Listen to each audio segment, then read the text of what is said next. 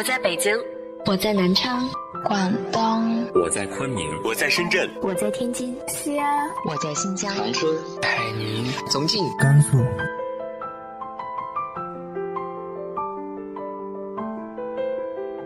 这里是 FM 幺八零八四，昨天的你的现在的未来，我是主播背着吉他的蝙蝠女侠。无论你在哪儿，这里都有我的温暖等你。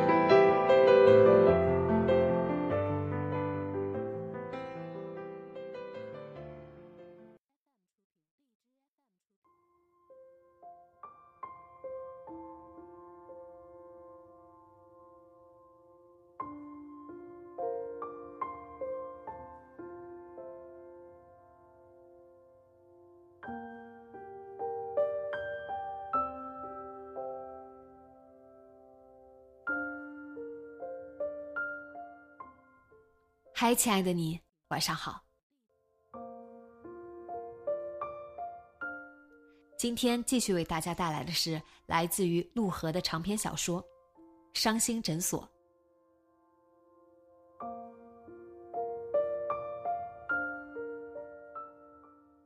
出乎宁轩和孙淼意外的是，萧逸的公开道歉相当隆重，特意开了一个记者会，萧逸和严玲携手现身。诚恳致歉之后，还澄清了近段时间以来的各种传闻：没有离婚，没有出轨，只是工作太忙，聚少离多，引来不必要的揣测。一些工作需要，让人误会了。不过彼此也积极反思，决定以后少拍戏，少赚钱，多花时间在一起。电脑屏幕上，萧逸和严玲十指紧扣。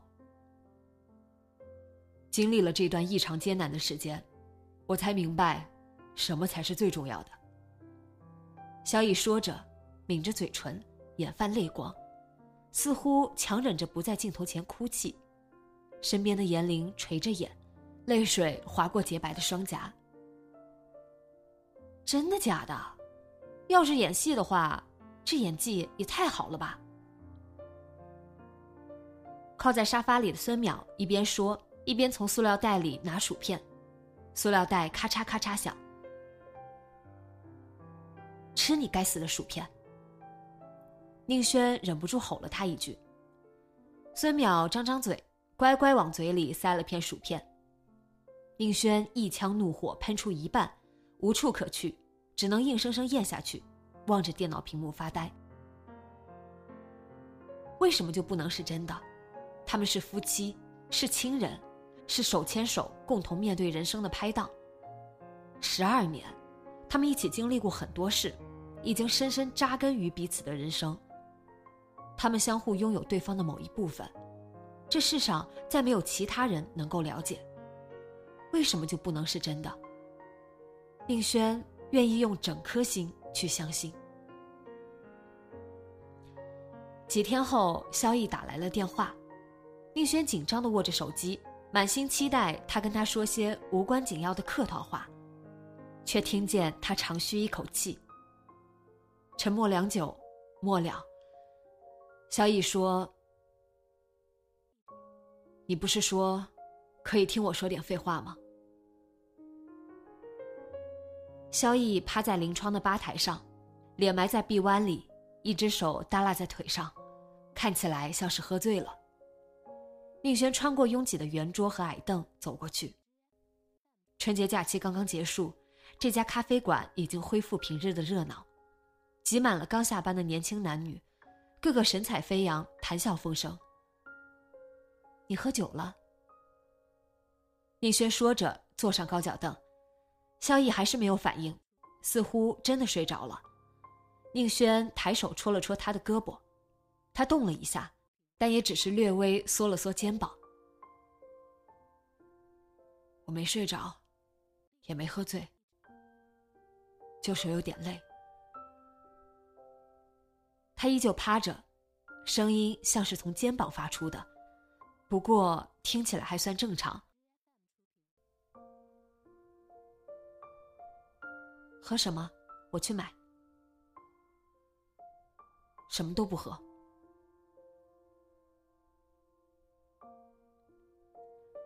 喝杯热的吧，外面好冷。端着托盘回来的时候，宁轩远远望见萧逸已经坐起来，正用手背蹭着眼睛。他绕到自助餐台那边，拿了几包用不着的砂糖和奶精，又拖延了一会儿才回去。美式和拿铁，你要哪个？没事吧？萧逸端起杯子的时候，宁轩瞥见他脸上有两个红印子，不是伤痕。看起来像是粗毛呢大衣的袖扣留下的印痕。也不知道他在这里趴了多久。他的眼睛是肿的，丽轩从来没见过男人哭肿了眼睛。他本能的避开视线，转向落地玻璃。那个程峰，是你的男朋友？小乙忽然说：“不是，一个熟人。”上大学的时候认识的。这么说，是单恋。这年头有这种男人呀，你不感动吗？宁轩冷淡的看了他一眼。你心情不好的时候都是这样解气的，通过让别人难受，通过惹人讨厌。萧逸竖起一根手指。像在纠正一个语法错误。为了让别人帮我厌恶我自己，那样的话，厌恶会比较真诚。好吧，你达到目的了。萧逸脸上掠过一丝笑容，抬头望向窗外。寒冷的夜晚，僻静的小街上几乎不见什么人，也没有车驶过。昏暗的路面只有咖啡馆窗户投下的几块方形亮光。这条街居然没有路灯。萧逸忽然说：“也没有树，我一路走过来，连一根电线杆子都没找到。”宁轩双手捧着温热的马克杯，没有说话。你怎么不问我找电线杆子干嘛？还是？你以前也抱着电线杆子哭过。萧逸别过头去，飞快蹭了一下眼睛。宁轩看见旁边有个穿粉色卡通卫衣的女孩，怯生生的盯着他瞧。萧逸也觉察到了，他毫不客气的瞪了那女孩一眼。看什么？没见过帅成这样的也会失恋吗？女孩惊讶的看着他。眼睛睁得溜圆。萧逸显然对此习以为常，他迅速转换表情，扯动嘴角，露出一个塑料面具般的假笑，伸出手：“好了，拿来吧。”“什么呀？”女孩茫然。“随便什么，你不是要签名吗？”“有病吧你！”女孩抓起杯子，起身去了咖啡馆另一侧，中途还回头看了一眼，那眼神仿佛萧逸是一头化作人形的怪兽，忽然间露出了长长的獠牙。原来他不认识我。萧逸略显失望，笑着对宁轩说：“我还以为每一个人都认识我呢。抛开自尊心，我到底还是想成为别人追逐的对象。”是不是虚荣的无可救药？宁轩没接茬，放下杯子，犹豫片刻才开口：“这么说，新闻发布会说的那些都是假的？是真的，不过真相至少有三个，看你想要什么样的。哪有什么单纯的真假呀？在这个花样百出的世界。”萧逸喝了一口咖啡，接着把马克杯举远一点，怒目瞪着，仿佛马克杯刚刚出乎意料的咬了他一口。这里的咖啡什么时候变得这么难喝？喝起来就像融化了的柏油。到底怎么回事啊？萧逸又喝了一口咖啡，才放下杯子，手指在吧台上敲了敲。两件事，一是我离婚已成定局，二，是我可以继续当我的明星，继续过我早就习惯的纸醉金迷、两面三刀的生活。宁轩叹口气，就没有一点余地？有啊，至少三年内不会离婚，是双方的公司一致要求的，我们都没有异议。说着，萧逸忽然笑起来，一边笑一边拍着吧台，笑容爽朗，虽然略显夸张，但不知情的人绝对看不出破绽。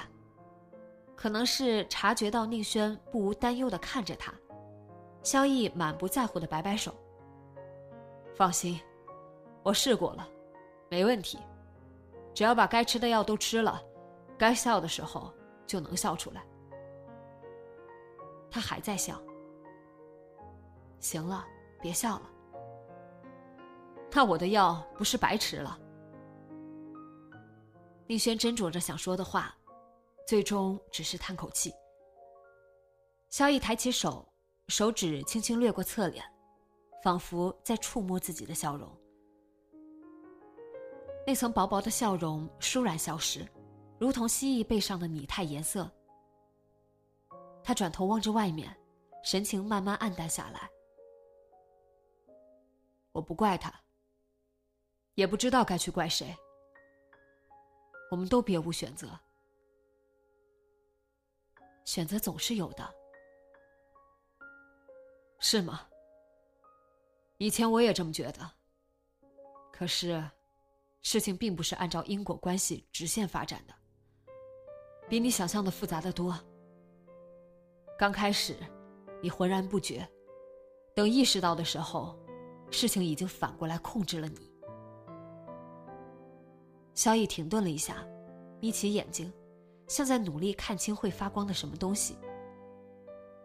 我以为，是我得到了自己想要的，结果却是别人通过我，得到了他们想要的。那是因为你想要的东西，恰恰就是他们想让你欲罢不能的。尽管已经尽力克制自己，宁轩听见自己的声音，还是带着无法掩饰的轻蔑。萧逸皱眉看着他，消化这句话似乎让他花了一点时间。所以，是我活该。我只想说，选择总是有的，只要你愿意不计代价。也许吧。可我们身上都挂着太多东西，各种瓶瓶罐罐，多的数不过来。就算想相互拥抱。也没法报警。萧逸说着，缓缓摇头。如果明天是世界末日，那多好！我就去找他。所有的其他东西都不存在了，整个世界都不存在了。他总能相信我了吧？宁轩喝着杯里变冷的咖啡，一言不发。他还能说什么？他们无所不知，什么都懂，包括爱情的虚妄和人生的无奈。他们不缺什么，他们只是什么都想要。可是，人生最荒诞也最滑稽之处，恰恰在于，你未必真的了解自己究竟想要什么。最终，他们失去了自己想拥有的，得到了自己不想要的。萧逸没有再开口。宁轩喝光了咖啡，站起身，两人一起走出咖啡馆，走进冷清萧索的早春夜晚。萧逸的司机开车来接他，黑色捷豹静静停在路边，宁轩的车停在前面一个路口，方向相反。两人站在路边，天冷得像要下雪。萧逸朝宁轩伸出手，脸上露出微笑。宁轩伸手和他握了一下。他看出他欲言又止。你是在酝酿临别赠言吗？对他的揶揄，宁轩报以苦笑。对不起，什么忙都帮不上。萧逸抬头深吸一口气，闭上眼睛，像在品尝夜晚空气的味道。好冷啊，感觉要下雪了。他缓缓吐气，睁开眼睛，看着白色气息飘散在寒冷的空气中。有些事，你只能眼睁睁看着它就这样发生，对吧？就像目睹一场意外的降雪，你在等花开，却等来了下雪。你说明明已经是春天了，可下雪，又不归春天管。他声音抑扬顿挫，就像在朗诵诗歌，随即转身朝车子走去，一面抬手在头顶挥了挥。等在车旁的司机打开车门，让他坐进去。车灯亮起，黑色捷豹缓缓开动，驶向路口。宁轩刚想离开，远远看见车尾亮起刹车灯，车慢慢倒回来，在他旁边停下。后车窗的深色玻璃滑下来，萧逸探头到窗前。啊，萧先生，能请到你真是太好了。他卷着舌头发出浑浊的声音，活像嘴里含着一个鸡蛋，双手夸张的比划着。这部戏绝对是大卡司大制作，分四组拍，四个替身，你签两个月，拿三千万。什么？宁轩一时摸不着头脑，默然看着。萧逸清了清嗓子，恢复平常的声音，语气冷淡，毫无起伏。附加条件，我的狗不能空运，让人开车送到横店。远吗？北京过去有多远？接着，他捏着嗓子，用尖细的声音喊：“哇，萧逸是萧逸呢！天啊，你好帅！”能不能跟我拍张照？啊，真的吗？我太激动了！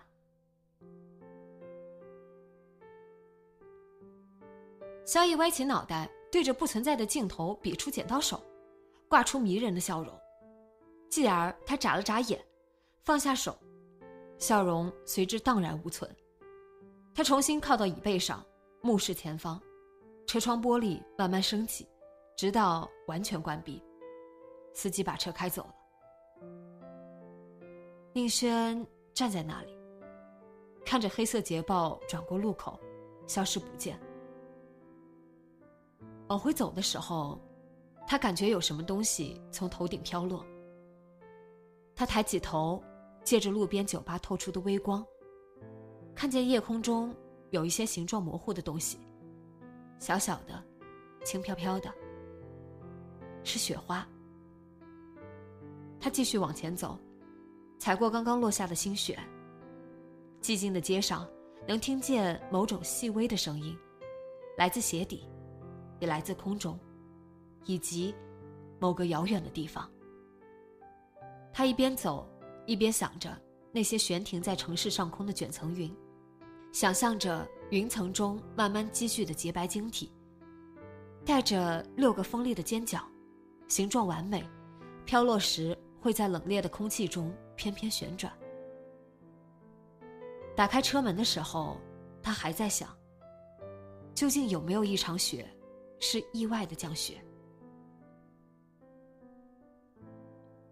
雪越下越大，雨刷几乎来不及刮去落下的雪花，挡风玻璃雾蒙蒙一片，又没有路灯，几乎看不清前方路面。幸好车速不快，那个身影从路边窜出时。宁轩及时踩下刹车，那人却倒在地上。不会吧？宁轩探身看了一眼，从车身的感觉，他确定自己没有撞到人。刚想开门下车，只见那人迅速爬起来，踉跄着跑向马路对面。紧接着，又有两个人从路边的阴影里冲出来，穿过马路。借着车前灯，宁轩看见前面那个人已经倒在了人行道上。后面两个人手里挥着棍棒之类的东西，他下意识按了一下喇叭。挥着棍棒的两人回过头，两个粗壮的年轻男子，带着训练有素的凶狠表情，活脱脱的小混混模样。两人瞧着挡风玻璃后面的宁轩，像在等待什么。是威胁。宁轩不由得握紧方向盘，这城里每天都有这种事发生。现在是深夜，下着雪，这条街没有路灯，而她是一个开着跑车的单身女人。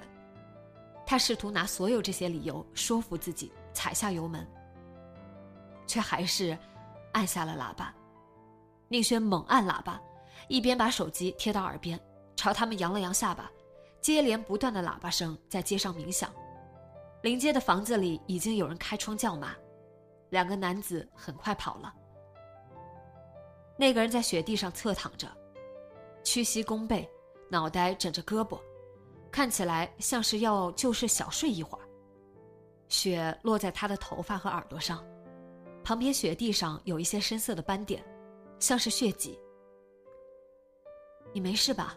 要报警吗？那人摆摆手，依旧躺着。他身上似乎有什么东西让宁轩觉得熟悉。他又走近几步。要叫救护车吗？不用，死不了。他一只手撑着地上，软绵绵的坐起来，接着抖了抖身上的雪，就像狗睡醒后抖松身上的毛。唉。不该喝酒的，居然连这种货色都打不过，丢人呐！他背对着宁轩，一直没有回头，但宁轩知道他已经听出了是他，就像他刚刚听出了是他。没事就好，早点回家吧。宁轩转身往回走，绕过车头的时候，听见程峰在后面喊了一声：“再见。”谢谢了，声音很快乐。他拉开车门准备上车，转头瞥见他又躺下了，还是刚才那个姿势，像是准备在这里好好睡一觉。他在心里叹口气，又走回去。起来吧，我送你回去。丽轩踢了踢他的鞋子，程峰睁开眼睛，装出惊讶的样子。伸手抹去嘴角的血。哎，原来是你！起来吧。程峰单手撑地，挣扎着站起来，又重重的跌坐下来。不好办呐，起不来呀。他晃了晃脑袋，朝宁轩伸出手。宁轩一时有些犹疑。程峰透过不断飘落的雪花望着他。没有血迹的嘴角挂着一丝笑意，抓着他的胳膊拉起他的时候，宁轩才发现他醉得厉害。这年头，心理医生都开跑车了。程峰拍了拍座椅，从椅背上转过脑袋。宁轩没理他，发动车子，问他住哪儿，得到的回答是草房地铁站旁边一个大型商住小区。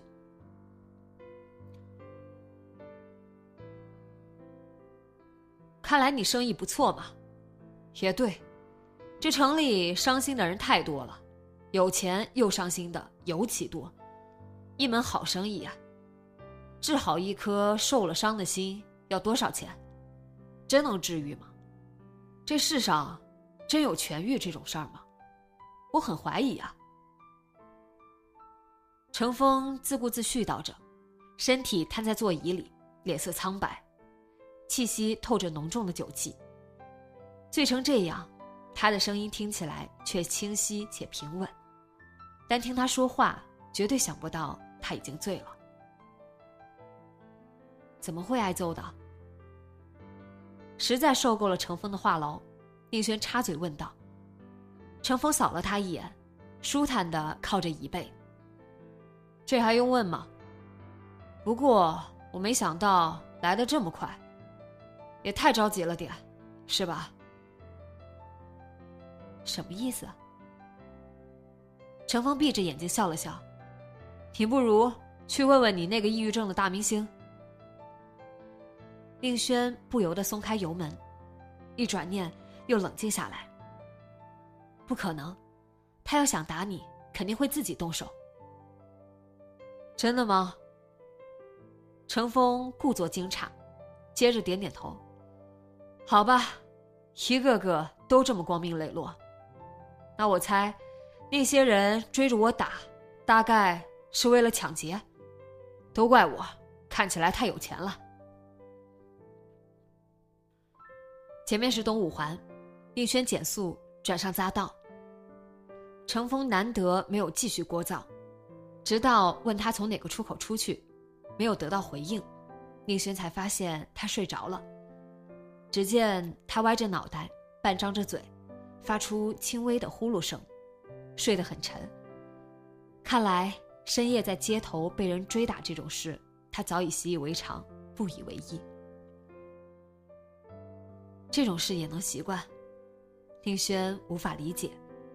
他看一眼他熟睡的侧脸，踩下油门。不管怎样，这不关他的事，把他送回家就行。以后应该也不会再见面了。下车的时候，宁轩没能叫醒程峰，不知是醉得太厉害，还是刚才受了伤。最后，他叫来了物业管理员和保安。费了不少周折，才弄清楚他住哪栋，合力把他弄回家。刚想离开，躺在床上的程峰忽然吐了，呕吐物涌出来的时候，他只是从枕头上转过脸，头都没抬一下。如果放任不管，他很可能被自己的呕吐物呛死。终于把他收拾干净的时候，已经是凌晨三点。期间他又吐了一次，宁轩担心他还会吐。只能留在他家等他醒来。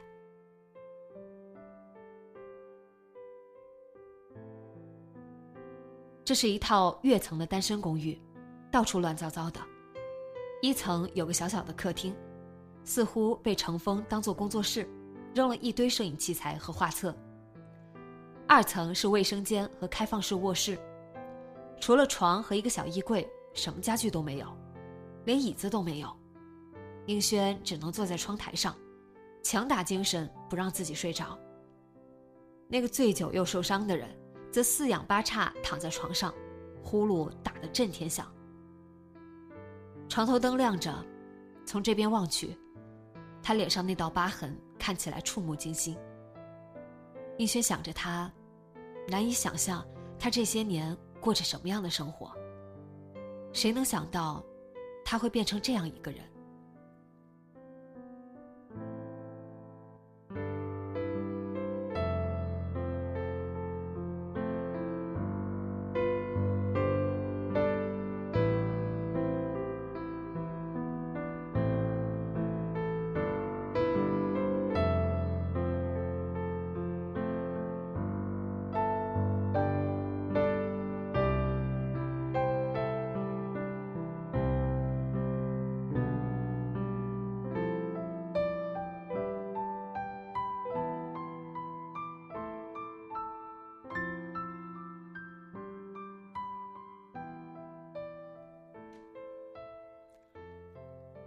程峰到底经历了什么？下周三继续说给你听。今天的节目就到这里，今晚做个好梦，晚安。